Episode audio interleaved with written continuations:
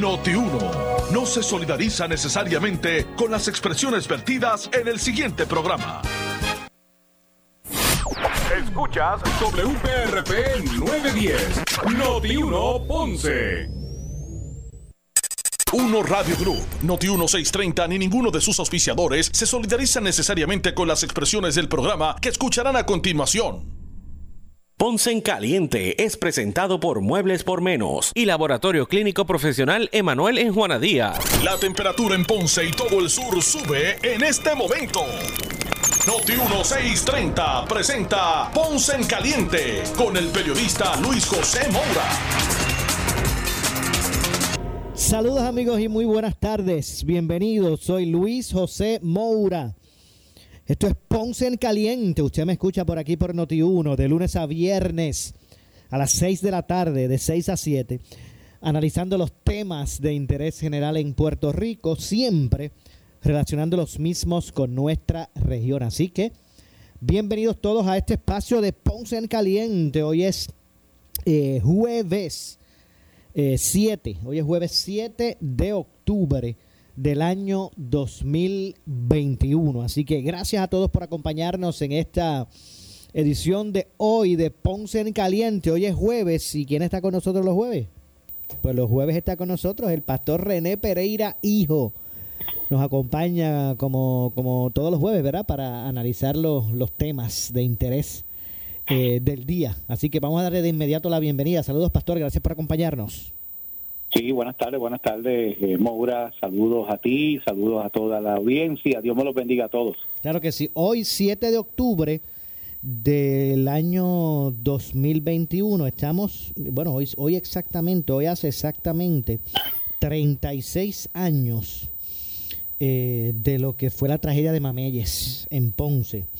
Eh, un 7 de octubre de 1985, a las 3 y 30 de la, de la madrugada, hace exactamente 36 años, un fuerte estruendo se escuchó en todo Ponce, eh, provocando eh, la mayor tragedia en la historia del país. El cerro Mameyes se desplomó, provocando la muerte eh, de más de un centenar de hermanos ponceños. Hoy recordamos y conmemoramos las vidas de todos los ciudadanos que murieron en aquella fatídica noche que cambió eh, para siempre la historia de nuestra, de nuestra ciudad y ese mismo día también, o sea, esa, ese día, eh, ¿verdad? Fatídico, también incluyó desgracia en el área de las batatas de Ponce, que también eh, eh fallecieron. Bueno, estamos aquí, me, ¿me escucha, Pastor? Sí, Es que, es que se fue, momentáneamente se fue la energía eléctrica, así de momento, pero, pero estamos, estamos, estamos al aire. Así que decía que hoy se conmemoran esos 36 años del, del, ¿verdad? de esa tragedia en Mameyes y al igual que en las batatas. Eh, así que bueno, me imagino que también usted recuerda, eh, Pastor, ese, eh, eh, lo que fue esa tragedia que, que, más, que más allá, ¿verdad? También hay que, que, tener en cuenta que más allá de lo que representó trágicamente ese, ese incidente, también unió a la ciudad.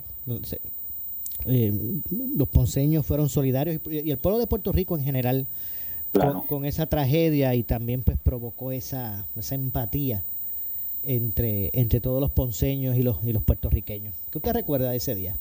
Bueno, yo lo recuerdo particularmente porque para ese tiempo yo era voluntario de defensa civil estatal. Y entonces, eh, pues en ese momento nos llamaron, ¿verdad? Eh, para, ¿verdad? Para, para que ayudáramos. Yo pude entrar ahí y pude ver eh, todas esas casas desplomadas. Aquello era un espectáculo, Maura, este, espeluznante, recuerdo. Eh, la desesperación también de las personas, porque pues no encontraban a sus familiares. Eh, después recuerdo que vinieron unas personas especialistas y trajeron hasta canes, ¿verdad? Perros para, para detectar eh, finalmente, ¿verdad? Pues eh, siguieron sacando cadáveres de allí. Recuerdo el olor que despedía mm, días después. Era un olor, ¿verdad? Este, bueno, desagradable, ¿verdad? Allí. Este, y finalmente, ¿verdad? Pues sabemos que nunca se pudieron recuperar eh, cuerpos de personas que fallecieron ahí en esa en ese derrumbe en ese eh, alud, ¿verdad? Y, y, hoy día pues eso están están sepultadas allí verdad esas personas quedaron enterradas allí y hoy pues es un verdad es un memorial que hay en ese lugar para las personas que fueron víctimas.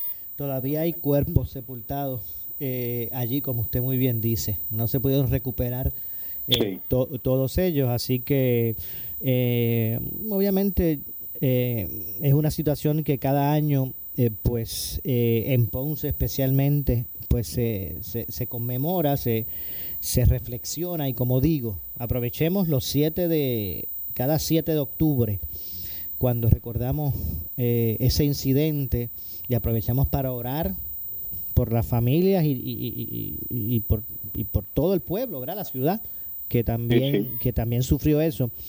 Eh, recuerdo, Maura, que a raíz de eso se estableció una comunidad, Nuevo Mameyes, este, que existe ¿verdad? hoy día en, Ponce, donde muchas de las, ¿verdad? de las familias que quedaron, porque obviamente no todo el mundo eh, verdad este eh, eh, pereció falleció ahí en ese en ese en ese desastre y, y hubo casas verdad hubo personas que se salvaron y se establece esa esa comunidad allí este cerca de lo que se conoce como la, la Ferí, por allí la Guadalupe, ¿verdad? Esa, esa área.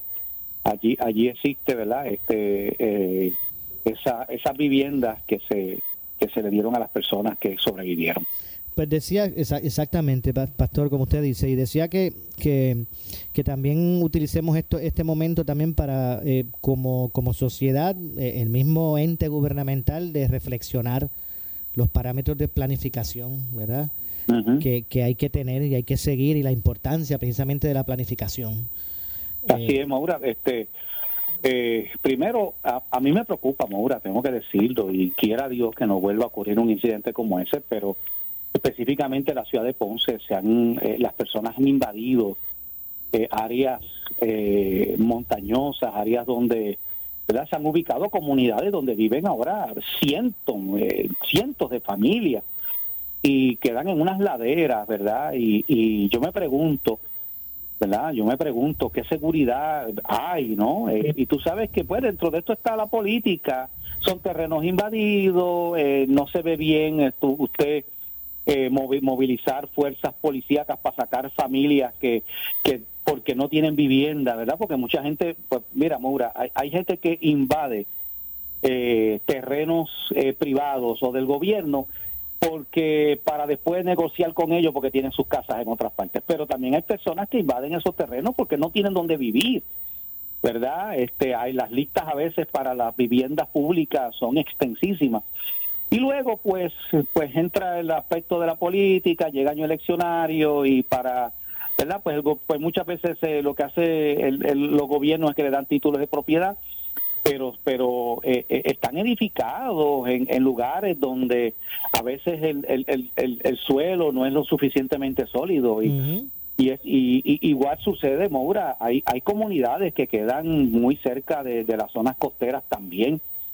Eh, por ejemplo en, en, Santa Isabel donde donde yo verdad resido y soy pastor hay unas comunidades que, que, por mucho tiempo las personas han vivido ahí y que cada vez que hay huracanes y cada vez eso es un problema serio porque eh, hay, daños allí y han y han verdad le han dado opciones a las personas pero muchas veces las personas eh, verdad este quieren permanecer en su en, esos lugares. Así que en Puerto Rico eh, tenemos muchas comunidades que, que están edificadas en sitios donde donde no hay no hay seguridad en el caso de desastres como ese. Sí, que se han se han se han eh, han crecido de forma espontánea comunidades. Sí. Eh, y fue el caso de Mamelle también, ¿verdad? El caso de, de, Mamelle. y, les hacen carreteras, les ponen energía eléctrica, ¿verdad? Pues el gobierno finalmente, ¿verdad?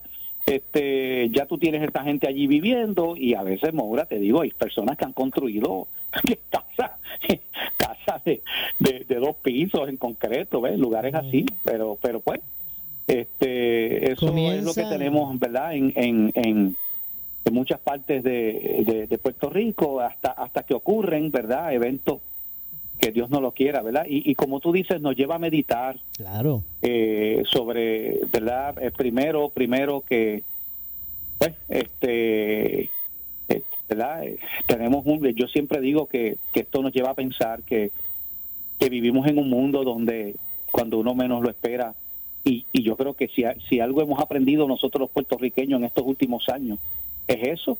Primero un huracán que en el 2017 que devastó el país. Eh, luego los temblores que no imaginábamos, ¿verdad? Y ahora la pandemia. No cabe no cabe duda de que vivimos en un mundo donde circunstancias como esta suceden y por eso, ¿verdad? Los que los que creemos en el Señor, los que los que estamos aferrados a, a esas verdades, pues pues tenemos tenemos siempre tenemos presente que todo aquí en este mundo es pasajero, ¿verdad? Que las cosas uno no puede darlas por sentado y tú puedes estar, yo recuerdo Maura cuando hace varios años atrás un día de los padres, mientras yo estaba celebrando con mi familia el día de los padres en mi casa se, se desató un incendio y sufrimos pérdidas a mí me llamaron mis vecinos y yo vine a toda prisa con mi esposa. Ya los bomberos habían sofocado el incendio en mi casa porque hubo un, daño en un, en un calentador que teníamos. ¿Sabes qué me imaginaba yo ese día de los padres? Que yo me levanté, que yo, ¿verdad? Hice, que fuimos a la iglesia porque fue un domingo, fuimos a la iglesia, eh, compartimos en familia. ¿Qué me imaginaba yo? Que en ese momento en mi casa, mientras yo estaba en otro lugar, se estaba desatando un incendio sabe eh, la vida está llena de situaciones inesperadas donde tú puedes tener y, muchas cosas ahora mismo con los terremotos que fuimos eh, varias varias veces fuimos a llevar suministro y vimos casas mora de personas que pues que con mucho sacrificio levantaron su casita hicieron verdad y de momento lo perdieron todo en un instante y, y cuando verdad eh, eso cuando uno tiene la fe en el Señor pues siempre uno va a sufrir, siempre, ¿verdad? Porque uno sufre igual que otra persona. Pero, pero uno tiene una esperanza, ¿verdad? Y uno tiene una fortaleza especial. Así es, así que como digo, utilicemos esto, este espacio para, para uno reflexionar de, eso también. Sí, claro. Siempre nosotros, eh, los medios en Ponce, los de Puerto Rico, particularmente eh, los medios en Ponce, pues eh, siempre separan su, su tiempo y para, para recordar eh, esta situación que ocurrió, esta tragedia que ocurrió en, en Así que, así es. bueno. Eh, energía eléctrica, el plan de ajuste fiscal, ¿con qué empezamos? wow. Eh, yo no sé, como, como tú entiendas, que, que verdad que hay tantas cositas pasando por ahí. Pero pues vamos a hablar de lo del plan de ajuste fiscal, ¿verdad? Y para que la gente entienda, mire, e, ese, esa legislación, que es el proyecto 1003, o, el 1003 que, que se originó en la, en la Cámara es para eh, ¿verdad? establecer los parámetros de cómo va a ser el gasto público, o sea, del presupuesto del gobierno que va a ir destinado al pago ¿verdad? de la deuda, eh, a esos bonistas, al pago de las pensiones, ¿verdad? para poder tener un orden y unas prioridades que la Junta, digo, que la jueza Laura Taylor Swain, que es la jueza de la quiebra de Puerto Rico, pues pueda aprobar como adecuado y pues esto va a llevar a que pues, poco a poco pues se cumplan con los parámetros que estipula la ley promesa para que mire pues este pues deje de, regir eh, y esa es la importancia de esto ahora pues pues se han puesto unos unos elementos eh, que pretenden garantizar las pensiones pero resulta que los sindicatos no están de acuerdo pero ellos dicen que es para garantizar las pensiones de ellos. Eh, Tatito Hernández ahora dice que no va a atender eso mañana, que, él va a esperar, porque es que el proyecto, eh, el pastor regresó a la Cámara, se le hizo una enmienda en el Senado y regresa a la Cámara. Si concurren, pues pasa para la firma del gobernador. Pues ahora el presidente de la Cámara dice, no, yo no lo voy a aprobar, yo no voy a atender eso hasta que la, la Junta por escrito me, me, me, diga que lo va a aprobar, que, que tienen el visto bueno. Y yo dije, ¿cómo es? Ahora se, ahora se, ahora hay que allanarse a la Junta, pero ese liderato no era el que decía que, que la Junta de Control Fiscal había que combatirla y que, y, que eh, ¿verdad? No, no, era legítima. Así mismo es. Pero así la, así no, así nos va en este Puerto Rico. Sí, dice, hay un dicho que dice que no, no lo mismo con violín que con guitarra. La, la realidad es que eh, de nuevo, eh, Maura, yo creo que la idea es muy buena, yo creo que la pieza legislativa es necesaria establece unos parámetros para que el gobierno, como bien dice, pues establezca, pues, ¿verdad?, que a qué, qué elementos de presupuesto le da prioridad y pero pues como todo, como pasa muchas veces en Puerto Rico, llega el elemento político y, el protagonismo y por ahí hay unos grupos que, que siempre, ¿verdad? Van a traer objeciones a todo. Este, y pues, vamos a ver, ¿verdad? Este, finalmente cómo, cómo esto termina. Vamos a ver, eh, ¿verdad? Lo que, cómo la Cámara trabaja el, el asunto. Eh, y pues, y, y, y, y, de nuevo, es cierto, ¿verdad? Este, lo que, lo que, lo que dice con relación a la, ¿verdad? A lo que está diciendo el presidente de la Cámara, Tatito Hernández, porque uno, uno escucha a esta gente sacando pecho, no, que la Junta, pero mira, la, la realidad es que aunque no nos guste, eh, eh, la legislatura en Puerto Rico podrá hacer las legislaciones que quiera, pero quien, quien, quien por ley establecido por el Congreso tiene la facultad de decidir si algo va o no va es la Junta de Supervisión Fiscal. o sea, eh, eh, nosotros ahora mismo estamos, aunque tenemos un gobierno local en Puerto Rico electo por el pueblo, tenemos un gobierno no electo por nosotros y que y que fue establecido por el por el Congreso y en ellos radica ahora mismo el verdadero poder para, para tomar ciertas decisiones importantes con relación al, ¿verdad? A, muchos aspectos del gasto público. Así que eh, con, eso tenemos que lidiar. Y, y, claro, es vergonzoso, no quisiéramos que otra persona nos estuviera diciendo cómo manejar las cosas, pero la realidad es que eh, eh, eso es a raíz de, de, de tantas administraciones que despilfarraron los fondos públicos, que se manejó mal la cosa es como cuando cuando tú vas cuando una persona este se somete a, a, a, ley de quiebra verdad hay varios artículos artículo 11 verdad de, la ley de quiebra pues pues va a pasar lo mismo. Hay un hay una hay un verdad una un tribunal que va a decir este cómo tú tienes que manejar tu finanza hasta que tú logras logres salir pues Puerto Rico tiene que para, para, para, tiene que pasar por un proceso donde vamos a estar dirigidos verdad y supervisados por esta junta eh, hay, tenemos que manejar el, presupuesto de la manera que ellos digan. Y, y pues y se supone que eventualmente salgamos de esto para poder entonces volver Puerto Rico al mercado de bonos. Porque Moura mira las realidades que que que aunque aunque suena duro quizás decir esto de ver los huracanes y la pandemia pero si no hubiera sido por esas cosas que, que nos han pasado en Puerto Rico ¿Sabe? Ahora mismo aquí no hubieran entrado, o sea, Puerto Rico estuviera en una situación peor. Lo que nos ha salvado a nosotros económicamente es una economía artificial que nos ha llegado con todos esos millones y millones que han enviado aquí desde huracán María hasta ahora, por la huracán María, los terremotos y la pandemia. O sea, todo eso ha, hecho que lleguen a Puerto Rico un montón de dinero que ha venido, ¿verdad?, de, todos estos fondos de recuperación y, y, que ha llegado al bolsillo de la gente porque también verdad eh, eh, han habido lo del PUA y lo y lo de los miles que, se enviaron en varias ocasiones a, ¿verdad? a cada familia.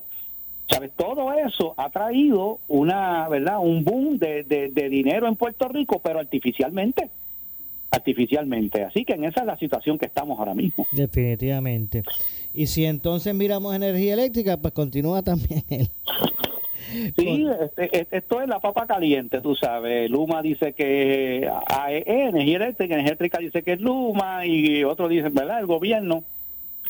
Pero, pero aquí, eh, eh, eh, mira, Mobra, si nosotros analizamos ahora mismo, Puerto Rico tiene unas plantas que generan, ¿verdad? Este, energía eléctrica de los, de los años 70 una inversión que se hizo en aquel momento en, en, este, turbinas y todas estas eh, grandes centrales ¿no? que, que generan energía eléctrica mayoritariamente en el área sur, ¿verdad? Costa Sur, Aguirre, eh, y, y, y, que dependen del, del, petróleo, del crudo, ¿verdad? Eh, todos esos equipos son equipos ya viejos que no se le ha dado el mantenimiento, o sea, ya salió a la luz.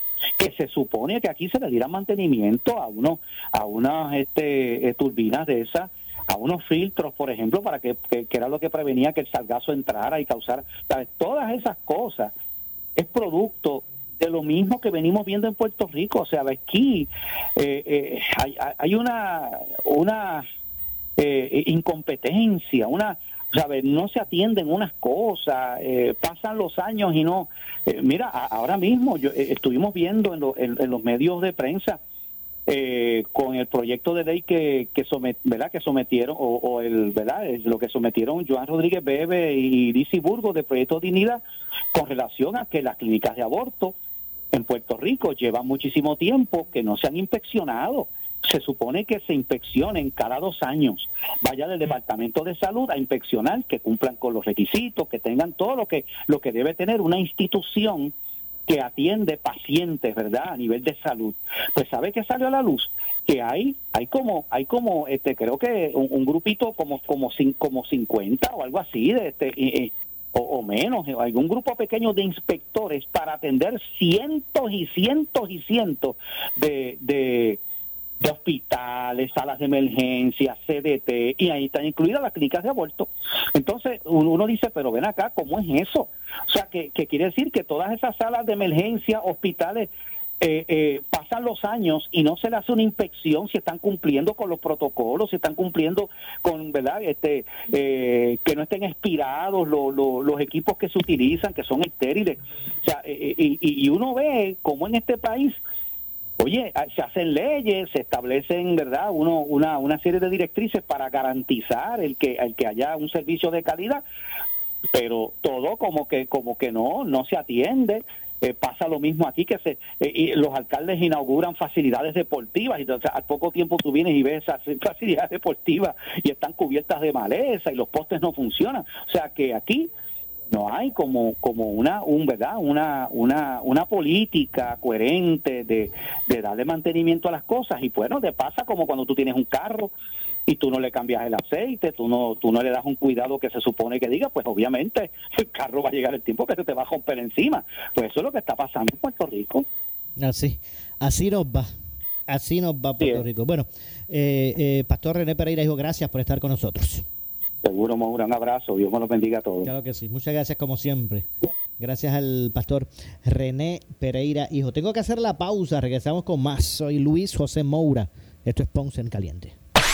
En breve le echamos más leña al fuego en Ponce en Caliente por Notiuno 910.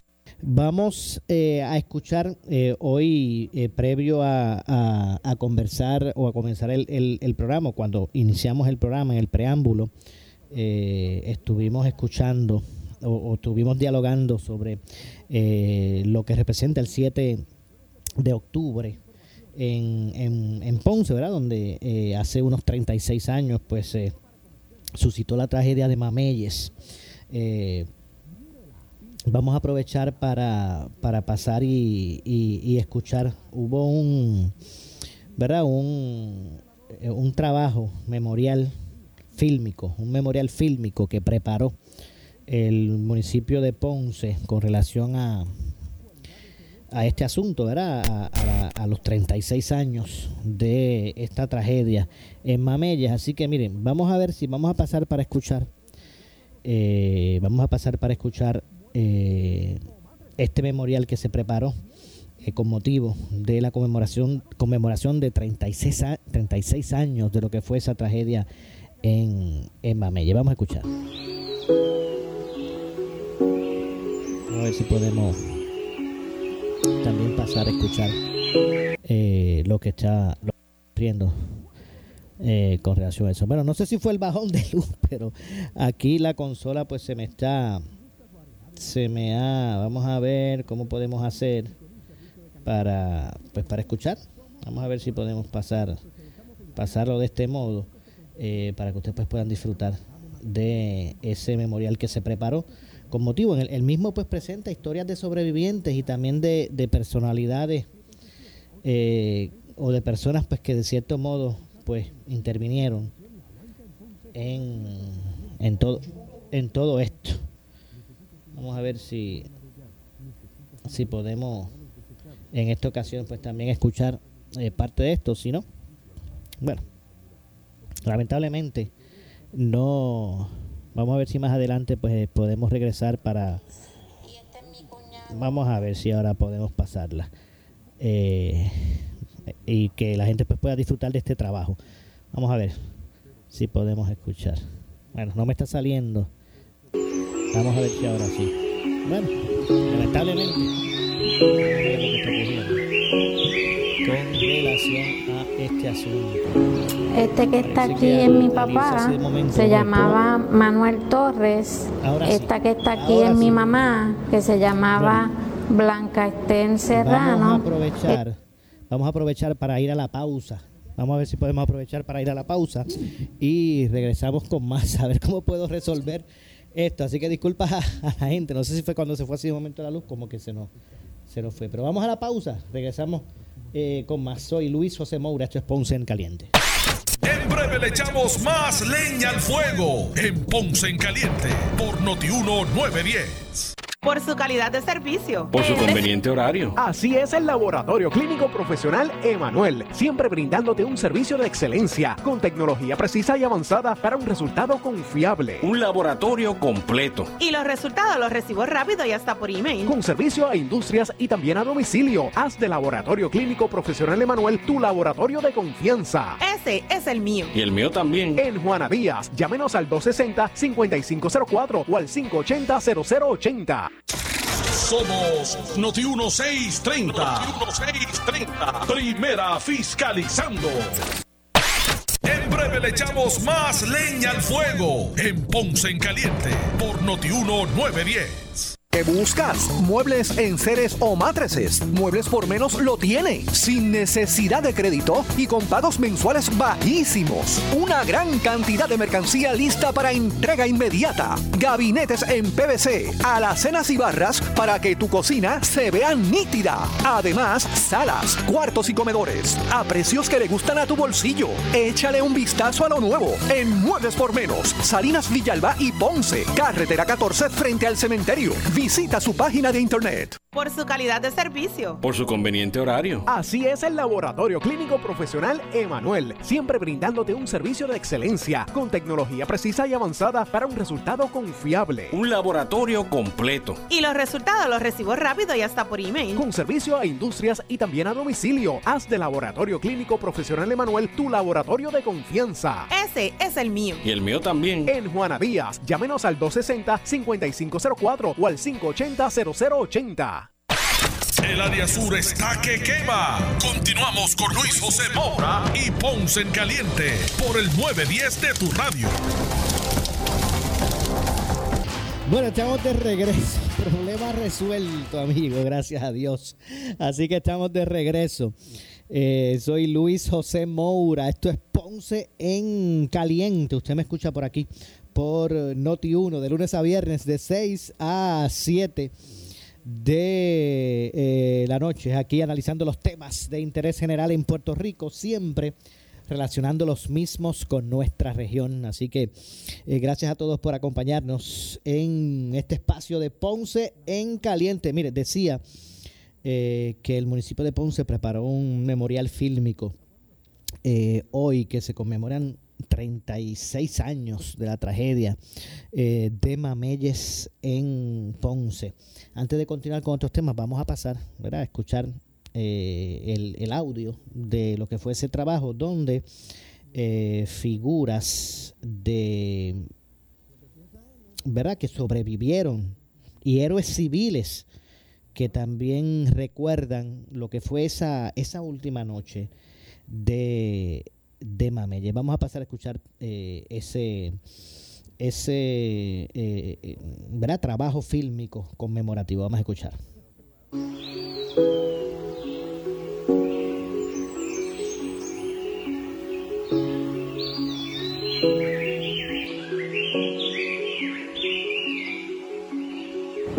Este que está aquí es mi papá, se llamaba Manuel Torres. Esta que está aquí es mi mamá, que se llamaba Blanca Estén Serrano esta que está aquí es mi hermana mayor, que se llamaba Delma. Esta es mi hermanita más pequeña que se llamaba Charito. Esta es mi otra hermana que se llamaba Carmín. Esta es mi sobrinita que se llamaba Delma Liz. Y este es mi cuñado. Todos ellos quedaron allí sepultados ese, esa noche. Esa madrugada en la emisora tenía un sistema de radar del tiempo y ese radar del tiempo nos daba todo. si va a llover, qué va a pasar, y vimos un thunderstorm. El ingeniero Rafi Costa dijo, mira, esto es un rayo. Nos fuimos a la entrada de la emisora y allí vimos pasar una bola de fuego horrible. Y allá en la antananza aquello reventó. Y cuando va amaneciendo es cuando nos avisan. Y el primer periodista en llegar fui yo por la facilidad de Aguagua 4x4. Cuando veo aquello, me tuve que armar de valor, tragar gordo. Y di, bueno, amigos de Noti1, Radio Los Noti1, en estos momentos nos encontramos aquí en el sector Mameyes. El monte ha caído. Voy hacia la puerta de la cocina y la abro porque yo desde mi casa veía para casa de mis papás y ellos estaban despiertos. Pues cierro la puerta y vuelvo y la abro para ver cómo estaba la situación afuera, pero cuando la vuelvo a abrir, pues ya no estaba en las casas. Yo llegué a Mameyes al día siguiente. Nos quedamos mirando aquello en silencio porque era algo realmente increíble. Era ver cómo toda una montaña se mezclaba como si fuera todo un bache, no podías prácticamente distinguir muchas de las casas que pudieran estar en pie. Y era algo realmente que había que mirar bien para poder entender, porque era incomprensible. Creo que fueron unas semanas después, vino la, la maestra de la escuela y me trajo los dibujos para que yo los conservara en el archivo, porque eso era un hecho histórico de que esos niños, cuatro días antes de la tragedia, dibujaran lo que aconteció. Mira, 6 y 7 de octubre. Verdaderamente ese día no tan solo marcó mi vida, marcó la vida de los ponceños y de los puertorriqueños ante la tragedia de Mameyes. Ese día estaba yo de guardia eh, como médico haciendo mi especialidad en medicina interna en el Hospital Distrito de Ponce, Hospital José N. Gándara. Y me acuerdo que durante ese día, esa noche, en la madrugada, en un momento dado hizo un trueno y un ruido fuertísimo, se fue la energía eléctrica y estaba lloviendo.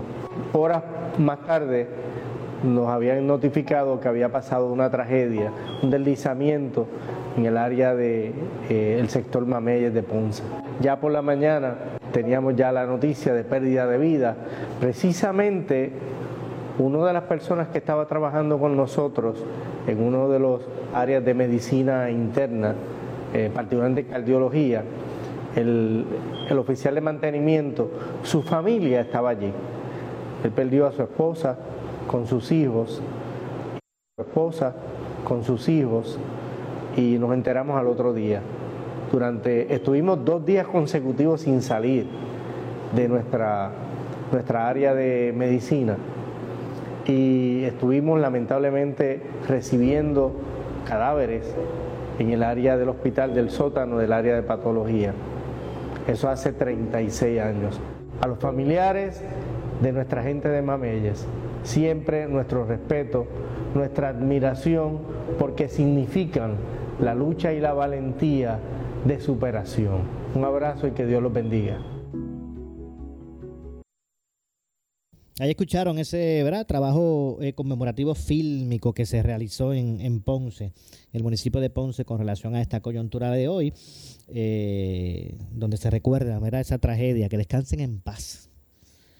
Eh, y, y, siempre verá la resignación de muchos de los familiares, especialmente de, de, las personas que aún hoy a 36 años continúan, eso hay, hay personas que aún a, a 36 años continúan sus cuerpos desaparecidos.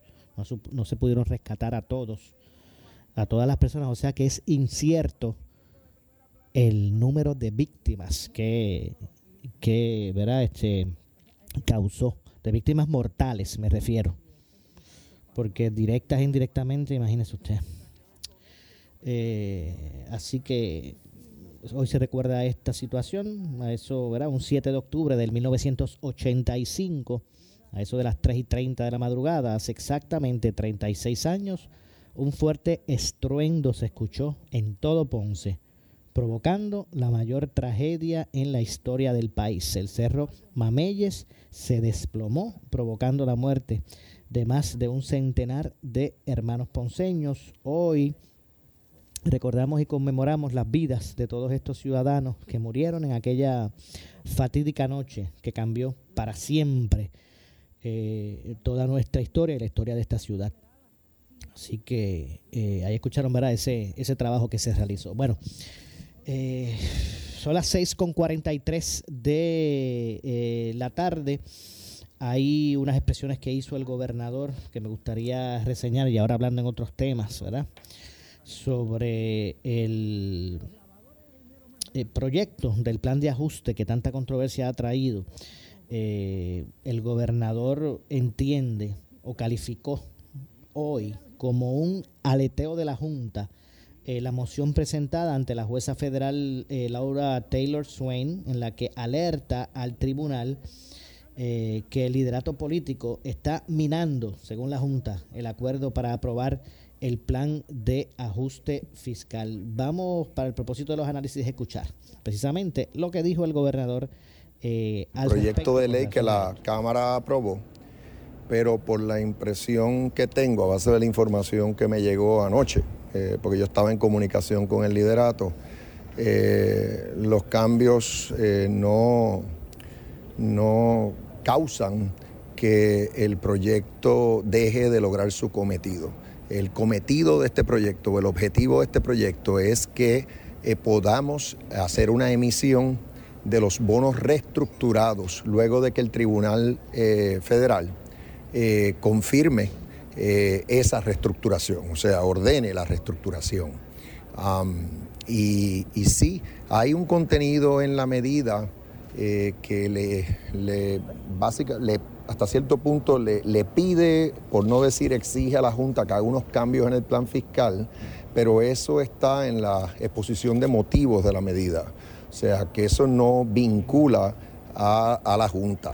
Eh, como no vincula a la Junta, eh, entiendo que eh, otra vez, si se aprueba la medida, la Junta no debe tener mayor objeción a utilizar esta, esta ley cuando yo le imparta la firma para hacer la emisión de bonos. O sea, que básicamente cosmético el lenguaje ese de... yo diría que lo que expresa es el deseo de la Asamblea Legislativa de que la Junta haga unos cambios en el plan de ajuste. Yo voy a hacer las gestiones ante la Junta porque aunque no tengo todos los detalles de lo que, de lo que se incluyó en la exposición de motivos, eh, estoy seguro que voy a coincidir con gran parte de su contenido.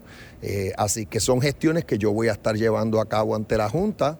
Eh, el plan de, de, fiscal de la Junta tiene que ser revisado de todas maneras porque cambiaron las proyecciones del CBO, que es la, entidad que asesora al Congreso para efectos presupuestarios eh, en cuanto al crecimiento económico que se espera en toda la nación americana, incluyendo Puerto Rico. O sea que la Junta tiene que hacer, revisar ese plan eh, fiscal de todas maneras. La Junta lo, tiene que, lo va a tener que revisar también eh, cuando tengamos ya una asignación permanente o de largo plazo bajo el programa de Medicaid, como la Junta tiene que revisitar ese plan fiscal, es positivo que la Asamblea Legislativa le exprese a la Junta las áreas en las cuales eh, espera cambios. Em, otra vez hay que recordar, de nada sirve que la Junta venga y objete este proyecto de ley o esta ley porque si la Junta hace eso, tenemos que volver a comenzar desde el primer...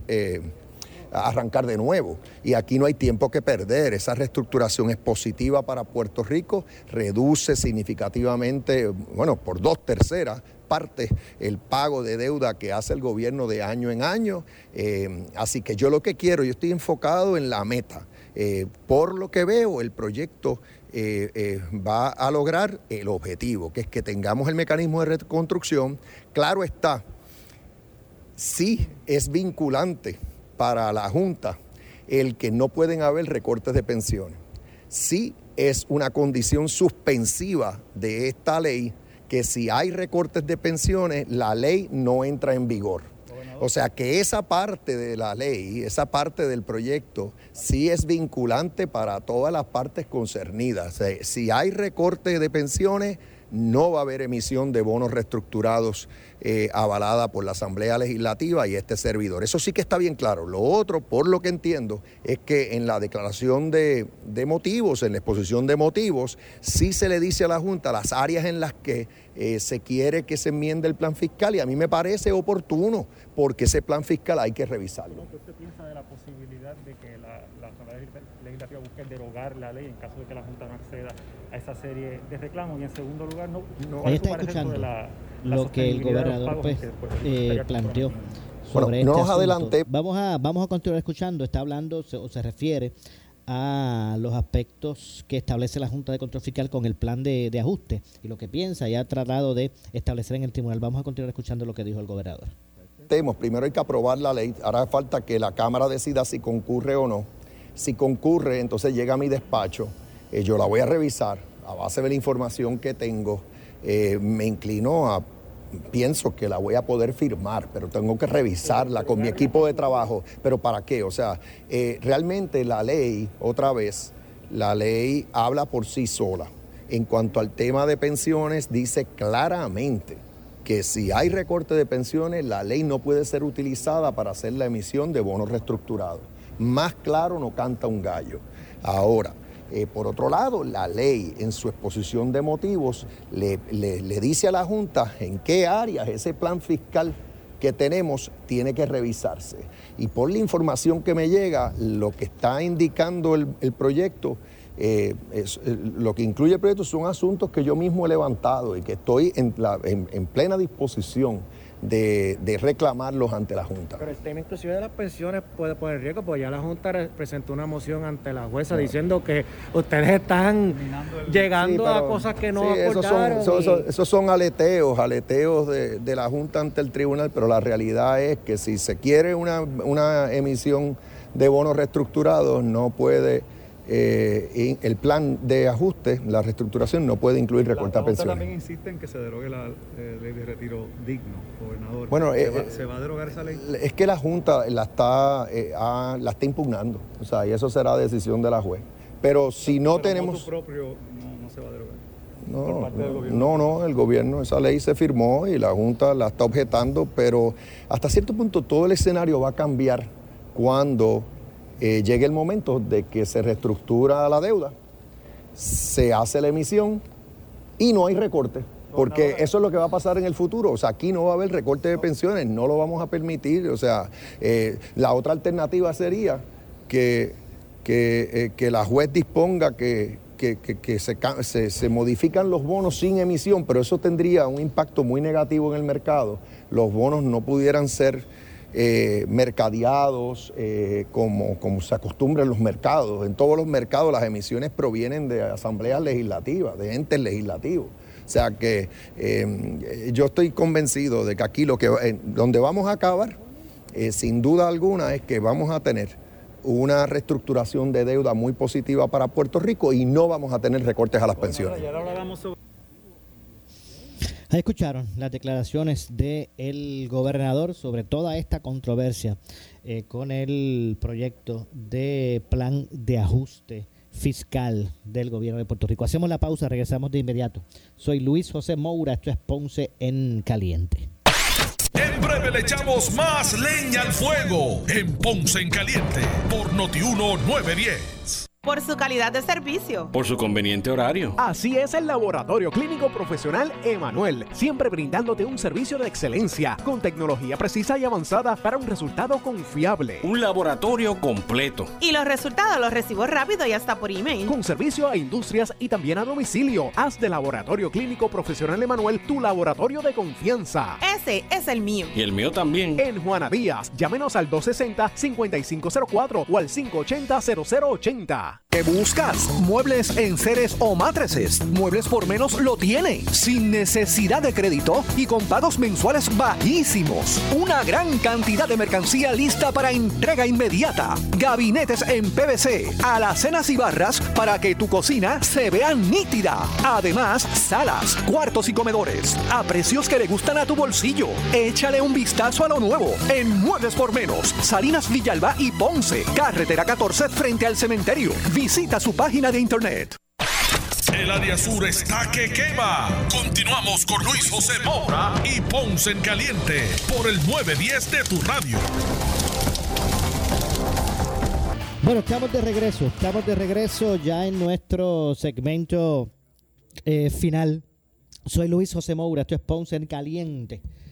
Usted me escucha por aquí como de costumbre, de lunes a viernes a las 6 de la tarde por Noti1. Bueno, y antes de retirarnos, dos asuntos rapiditos. Administración de Drogas y Alimentos de los Estados Unidos, la FDA, podrá o podría evaluar este próximo 26 de octubre la solicitud de, de la farmacéutica Pfizer para que se autorice su vacuna contra el COVID-19 a niños de, de 5 a 11 años. Así que pendientes este mes a ese asunto. Bueno, lamentablemente no nos resta tiempo para más.